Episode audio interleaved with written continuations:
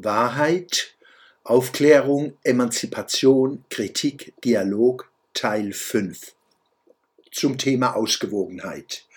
Ausgewogenheit ist eine komplexe und auch etwas irrlichternde Kategorie, die nicht zum unendlichen Balanceakt führen darf. Auf der wissenschaftlichen Suche nach Wahrheit steht sie nicht im Mittelpunkt. Bezogen auf einen einzelnen Autor, eine Wissenschaft oder ein Medium kann Ausgewogenheit etwas sein, was man findet oder auch nicht, wenn man sich größere Teile eines Werkes anschaut. Ausgewogenheit in Politik, Glaube, Medien und Wissenschaft könnte am ehesten durch die Einbeziehung kritischer Geister gelingen. Daran fehlt es in diesen Tagen gewaltig. Karl Lauterbach ist dreist genug, offenkundige Fehlentscheidungen seiner Corona-Politik mit, Zitat, damals schlechter wissenschaftlicher Beratung, Zitat Ende, zu erklären.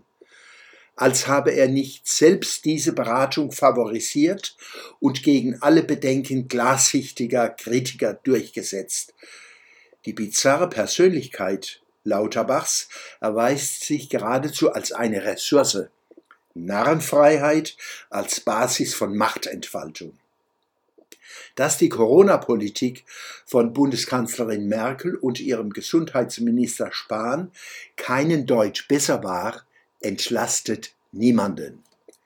Frau Merkel stand damals und steht heute noch unter dem Schutz des medial erzeugten Imago Mutti, kunstvoll verquickt mit der Vorstellung einer extrem rational handelnden Person. Schließlich ist sie Physikerin. Rationaler geht's nicht. Es scheint, als könne sie den Rest ihrer Tage damit zubringen, mit Ehrungen überhäuft zu werden. Dies ist Populismus. Stichwort geistliches Wort.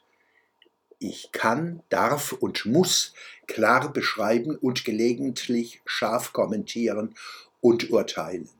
Eine schier unerschöpfliche, exemplarische Fundgrube für politisch-medial-religiösen Populismus ist das geistliche Wort, sowohl in Zeitungen als auch in verschiedenen Rundfunk- und TV-Sendungen.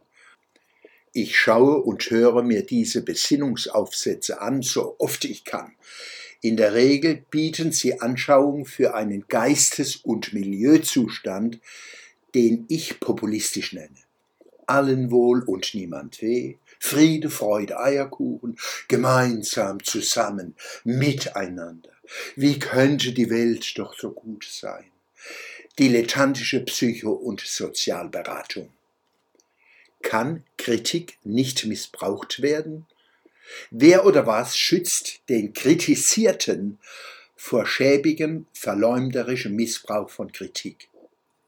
Nicht Macht und Position, sondern Achtung und statusunabhängige Höflichkeit.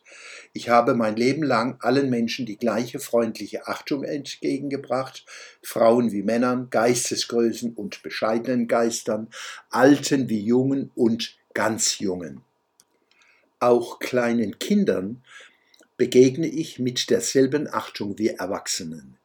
Ich zeige keinerlei Herablassung, auch nicht die von der tüttelnden Art. Kinder spüren das und reagieren selbst mit Achtung und Wertschätzung. Mehr braucht es nicht. All das Gendergetöse und die massenhafte Inanspruchnahme von Opferstatus aller Couleur wirken antiemanzipatorisch, streben nach Macht und vergeuden Unmengen an Energie, Druckerschwärze und Papier und belasten die Luft mit CO2 und Feinstaub. Dies ist Populismus. Der Schwöbelblock am Samstag, 1. Juli 2023.